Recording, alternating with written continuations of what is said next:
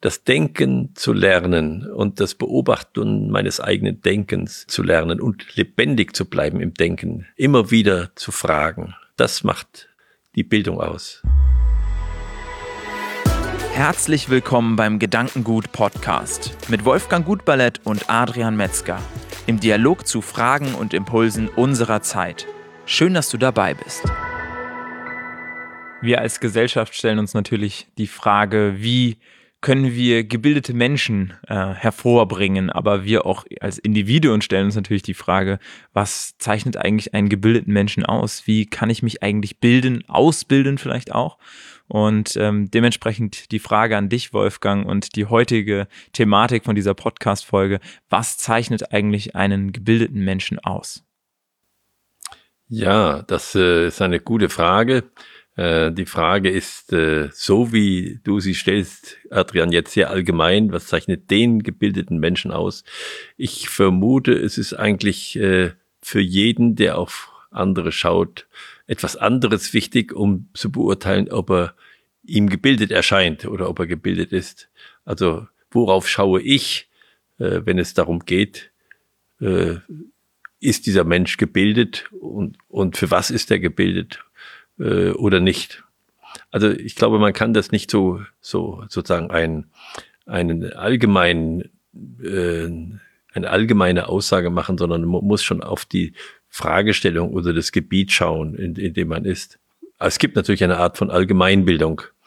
Ähm, aber dazu gehören so die normalen Kulturtechniken, die wir auch brauchen, äh, des Sprechens, äh, des äh, Benehmens, des Verhaltens, das ist, glaube ich, ein Punkt, den alle berücksichtigen. Also es ist sozusagen auf der einen Seite eine innere Bildung und eine äußere Bildung. Es gibt ja viele Bildungen. Es gibt die Herzensbildung, es gibt die Wissensbildung, es gibt auch die Einbildung. Und äh, das ist eine Frage, wo, worauf schaue ich? Es, es, es, es, es gibt ja ganz alte Beispiele. Früher äh, hat man gesagt, wenn, wenn der Chef jemanden eingestellt hat, hat er auf dem Weg zu ihm eine Büroklammer auf die Erde gelegt und äh, wenn er die aufgehoben hat, der sich Bewerbende, dann wurde er eingestellt. Wenn er sie liegen gelassen hat und ist drüber weggelaufen, dann wurde er nicht eingestellt.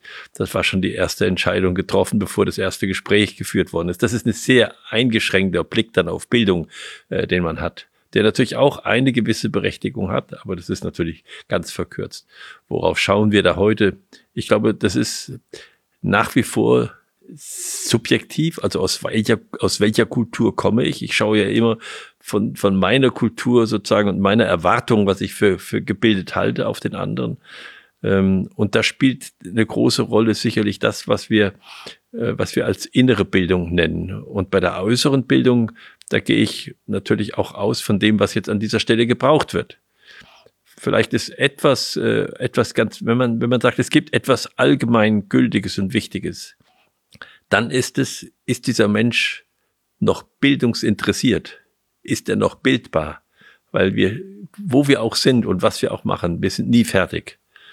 Und äh, wir müssen äh, in dieser Bewegung bleiben. Und ich glaube, das ist ein wichtiger Teil der Bildung, der grundsätzlichen Bildung. Bin ich noch beweglich und bin ich noch bewegungsinteressiert? Das ist eine wichtige Voraussetzung. Ich glaube, du sprichst einen ganz wichtigen Punkt an, ähm, den man zum einen so allgemein für sich als Individuum klären muss. Das heißt, bin ich noch gewillt, mich bilden zu lassen, dass ich mich bilde an der Welt, an meinem Gegenüber und auch situativ. Also ich beschreibe einen gebildeten Menschen auch so, dass er der Situation das hinzufügt, wo er meint, dass das jetzt gerade gefragt ist und einem sozusagen nicht immer auf die gleiche Art und Weise begegnet, sondern in unterschiedlichen Situationen einem auf unterschiedliche Arten und Weisen begegnet. Das heißt, sich zum einen auch diese Situation anzunehmen, aber gleichermaßen natürlich auch ähm, sich als Mensch dieser Situation anzunehmen, sich ständig ähm, zu bilden. Würdest du sagen, es hat sich extrem gewandelt, wie Menschen darauf schauen oder einen gebildeten Menschen sehen, jetzt in den letzten Jahrzehnten, dass man sagt zum Beispiel, Allgemeinbildung ist vielleicht etwas mehr in den Hintergrund geraten und das Expertenwissen, also das Wissen in einem bestimmten Bereich, ist jetzt ähm, wichtiger geworden, hat an Bedeutung gewonnen. Wie siehst du dies, ja, dieses Verhältnis, wie sich das geändert hat? Ja, es gibt ein äußeres Anzeichen dafür. Ich glaube, die Kopfnoten sind weggefallen in den Schulen heute. Äh, und es ist nur noch das äh, Wissen, die Wissensbildung, die äh, betrachtet, beurteilt wird. Äh, da sieht man schon, dass sich das verschoben hat. Und das ist aber wichtig, dieser Bereich, weil wir haben jetzt mehr über diese aktive Bildung gesprochen. Es gibt ja auch die Bildung, dass ich in der Lage bin, der Welt irgendwie zu begegnen. Wie begegne ich der Welt? Und äh, Goethe hat also schön gesagt, wer fertig ist, dem ist nichts recht zu machen. Ein Werdender wird immer dankbar sein. Also das ist ein ganz, ganz wichtiger Bildungsaspekt, dass wenn ich in der Welt irgendetwas begegne, bin ich noch in der Lage, beweglich zu sein? Bin ich noch in der Lage, darauf zu reagieren? Oder gehe ich da so rein und sage, hier bin ich, ich kann nicht anders, ne? ihr müsst euch alle mir anpassen. Und äh, das ist, glaube ich, ein wichtiger Teil der Bildung auch, neben der aktiven Bildung. Manchmal sagt man, manchmal heute, der ist geländegängig. Das ist dann wieder zu weit. Ne? Sozusagen. Also diese Art von Anpassungsfähigkeit, dass ich sage, ist egal, was passiert. Ich äh, gehe immer da durch. Aber diese Frage, dass ich auf eine Situation adäquat reingehen kann, dass ich, sag mal, die Ärmel hochkrempeln kann, dass ich aber auch genauso gut äh, in ein, in ein sag mal, sehr strukturiertes Gespräch reingehen kann und, und das mitführen kann.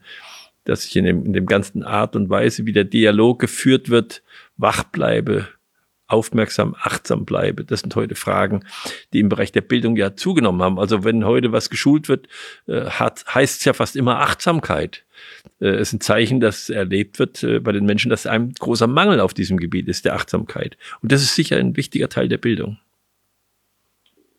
Wie schafft man es, sich das zu erhalten? Also, wenn ich jetzt darüber nachdenke, würde ich persönlich sagen, gerade junge Menschen haben diese Flexibilität noch sehr. Die stellen sich auf die Situation an und ein und überlegen sich, was sie, wie sie der Situation sozusagen dienlich sein können.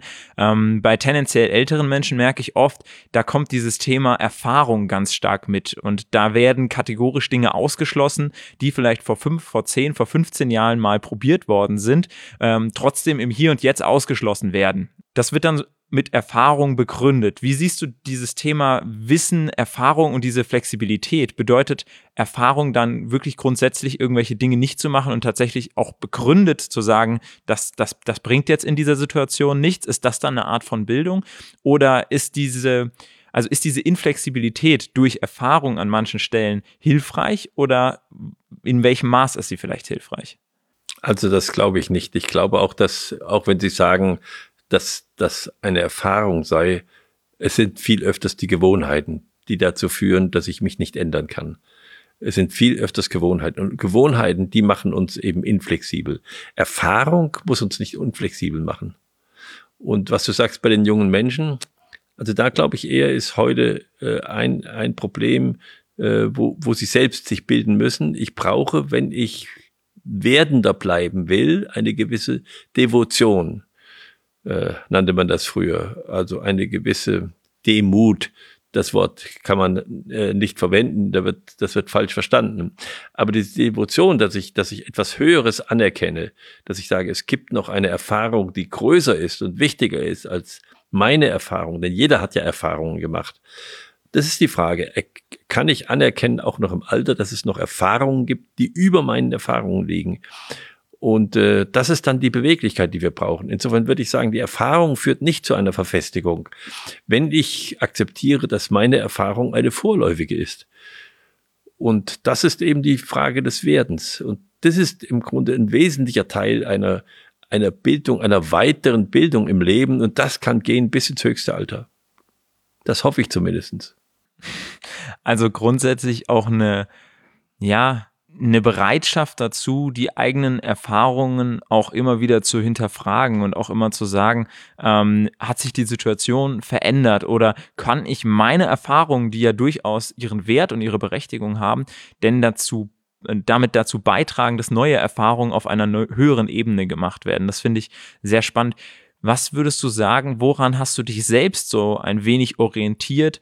Ich stelle mir immer so ein bisschen einen inneren Kompass, einen Fundament vor bei dem Thema Bildung, weil wir ja überhaupt nicht wissen, was uns in den nächsten Jahrzehnten erwartet, gerade als junge Menschen, die sich heute vielleicht ausbilden lassen wollen, also quasi einen gewissen Stand festigen wollen, auf dem sie dann äh, in den nächsten Jahren aufbauen wollen. Was ist da wichtig? Also worauf muss man achten, um sich sein eigenes Fundament zwar zu gießen, aber sich damit auch nicht sozusagen die, die Füße einzugießen, ja, und zum gleichen einen, ähm, ja, einen verlässlichen Kompass zu haben, aber auch keinen Kompass zu haben, der einen zu starr führt.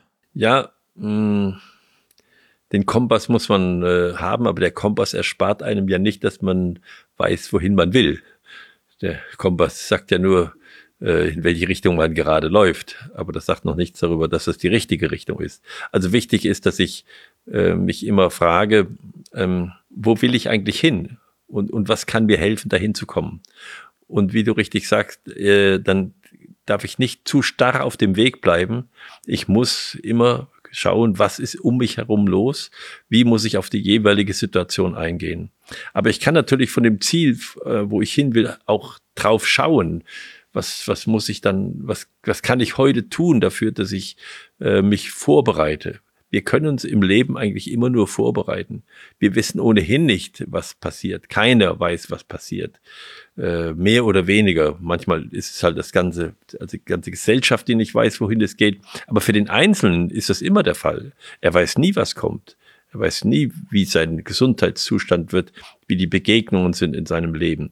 Das heißt, er muss irgendwie diese Flexibilität sich erhalten und er muss versuchen, wenn er sagt, da, da möchte ich hin, dass er den Weg dahin sich nicht verbaut, sondern möglichst offen hält oder auch ein Stückchen möglichst direkt auf das zugeht. Aber das direkt darauf zugehen, das kann verkrampfen. Also da ist es wichtig, dass ich die Beweglichkeit behalte und, äh, und auch ungewöhnliche Schritte mache, von denen ich noch nicht genau weiß, ob sie mich zu diesem Ziel bringen, aber sie sind jetzt einfach dran. Also ich kann sagen, für mich war es so, dass ich als, äh, als äh, äh vor meinem Abitur mich die Frage gestellt habe, was machst du eigentlich? Wir hatten ja ein Einzelhandelsgeschäft, mein Vater hat ein Unternehmen gegründet äh, mit Lebensmitteln und äh, da habe ich gesagt, nein, also ich muss auf jeden Fall jetzt mich frei halten von dem Gedanken, dass ich das übernehme, solange das geht. Das heißt, ich habe gesagt, ich studiere Musik oder ich studiere Psychologie. Das war mein Ziel. Und erst als ich dann fertig war, mein Abitur hatte, habe ich gesagt, jetzt möchte ich ein Jahr arbeiten in dem Feld, in dem ich vielleicht mal später verantwortlich tätig sein würde, wenn ich das Unternehmen, wenn ich ins Unternehmen gehen würde. Und äh, dann habe ich ein Jahr gearbeitet, teils in Berlin, teils im Allgäu, sehr unterschiedliche Gegenden. Und nachdem ich das gemacht habe, habe ich mich entschieden, BWL zu studieren. Aber ich muss erst sozusagen musste erst wissen, ja, willst du mit den Menschen und dem Umfeld äh, wird dir das, äh, wird dir das angenehm sein? Kommst du damit zurecht? Hast du eine Vorstellungskraft? Begegnest du dem gerne dann im praktischen Leben? Kannst du dich da hineinsetzen, hineindenken? Ja. So, glaube ich, kann man seine, seine Bildung gestalten. Ähm, und schlecht ist es äh, nicht, wenn ich etwas auch früh mache, äh, was für andere wichtig ist. Weil diesen Gedanken muss ich im Leben immer beibehalten bei Bildung. Äh, dieses Wort Ausbildung ist mir immer zuwider gewesen, weil das ist so ähm, passiv. Ich werde ausgebildet. Und ich glaube, da ist auch ein großer Fehler und das schadet auch der ganzen Bildung heute, dass wir viel zu viel auf Zertifikate schauen und nicht auf den Menschen. Das heißt, nicht auf das, was er wirklich tut, sondern auf das, was ihm irgendwo zertifiziert worden ist. Und das führt wie wir sehen, zu einer zunehmenden Lügerei in Bezug auf das, was gemacht worden ist. Weil wenn die alle auf das Zertifikat schauen, dann muss ich gucken, dass das gut ist und, und nicht, dass ich gut bin. Und das ist ähm, schädlich. Wenn wir jetzt als Gesellschaft, so wie du sagst, noch keinen Plan haben, wohin es gehen soll, ähm, wie schafft man es dann, als Gesellschaft Bildungseinrichtungen, sage ich jetzt mal, zu unterhalten, die Menschen genau dafür vorbereiten. Weil kurz zuvor hast du ja gesagt, die Kopfnoten verlieren an Wert, die Betrachtung des Menschen verliert an Wert, aber eigentlich ist es doch dann genau die falsche Richtung. Eigentlich müsste ja genau das an Wert gewinnen, wenn ich eben in eine ungewisse Zukunft schaue. Wenn ich in eine gewisse Zukunft schaue, wo ich weiß, was mich erwartet, dann kann ich eben genau definieren, welche Inhalte wichtig wären, um in dieser, ähm, in dieser Welt zu navigieren. Deshalb, worin, worin siehst du diesen Widerspruch und siehst du den auch? Den Widerspruch sehe ich. Ich habe auch eben schon in diese Richtung votiert und ich, ich sage mal ein Beispiel, was für mich sehr krass war, äh, wo ich mich auch ein bisschen unbeliebt gemacht habe. Ähm, ich bin in dem äh, Aufsichtsrat einer Bank gewesen, äh, regelmäßig getagt und dann ging es um die Frage, wir brauchen Ingenieure in Deutschland. Und einer der Teilnehmer in diesem Rat, der in, der in dieser Industrie tätig war, hat gesagt, wir müssen jetzt allen jungen Menschen einen Stabilbaukasten schenken, damit sie technisch oder einen Chemiebaukasten oder chemisch interessiert sind. Noch im Kindergarten. Und dann habe ich mich darüber so geärgert und dann habe ich ihn gefragt, ob er diese jungen Menschen liebt. Weil dann würde er das nicht machen. Weil es ist, es ist völlig falsch, dass ich junge Menschen auf etwas setze, und äh, ich muss ihnen Erfahrungsmöglichkeiten, viele Erfahrungsmöglichkeiten geben, damit sie sich finden können, aber nicht versuchen, sie irgendwo hinzuschieben. Das ist das Denken von Erwachsenen über Kinder. Und wie kriegen wir das hin, dass, dass wir die Kinder zum Denken bringen? Weil das ist Bildung. Das ist Bildung. Spannend. Möchtest du noch ähm, irgendwas unterstreichen jetzt aus der Podcast-Folge? Irgendwas, wo du sagst, das soll bei den, bei den Menschen hängen bleiben? Was bei mir auf jeden Fall hängen geblieben ist, ähm, ist das Thema Erfahrungen. Also, dass uns unsere Erfahrungen zwar also dass uns unsere Erfahrungen gar nicht im Weg stehen. Das war ja so ein bisschen so, ähm, dass ich oftmals ähm, Erfahrungen so ein bisschen als Ausrede schon gehört habe, Dinge nicht anzugehen und neue Erfahrungen zu machen. Und da ähm, habe ich jetzt die Hoffnung, dass ich äh, anderen Menschen das Bild mit auf den Weg geben kann, ähm, dass wir ihre Erfahrungen gerade brauchen, die sie schon gemacht haben, um gemeinsam neue Erfahrungen zu machen. Das nehme ich auf jeden Fall für mich mit raus. Was nimmst du raus aus der Podcast-Folge, was du jetzt gerne nochmal unterstreichen würdest? Ja, also das, was ich zum Schluss gesagt habe, das Denken, das Denken zu lernen und das Beobachten meines eigenen Denkens äh, zu lernen und lebendig zu bleiben im Denken, äh, immer wieder zu fragen, das macht äh, die Bildung aus. In der nächsten Podcast-Folge wollen wir uns dann mit dem Thema Humor beschäftigen, was ja auch mit dem Denken und der Betrachtungsweise zu tun hat. Deshalb passt das vielleicht ganz gut. Schön, dass du wieder als Zuhörer, als Zuschauer mit dabei warst. Ähm, wenn du Anregungen oder Themen für uns hast, dann schreib uns gerne an podcast.gedanken-gut.org. Und ansonsten freuen wir uns, wenn du uns auf YouTube oder auf ähm, jeglichen Podcast-Plattformen ähm, wieder besuchst und auch bei der nächsten Podcast-Folge wieder mit dabei bist.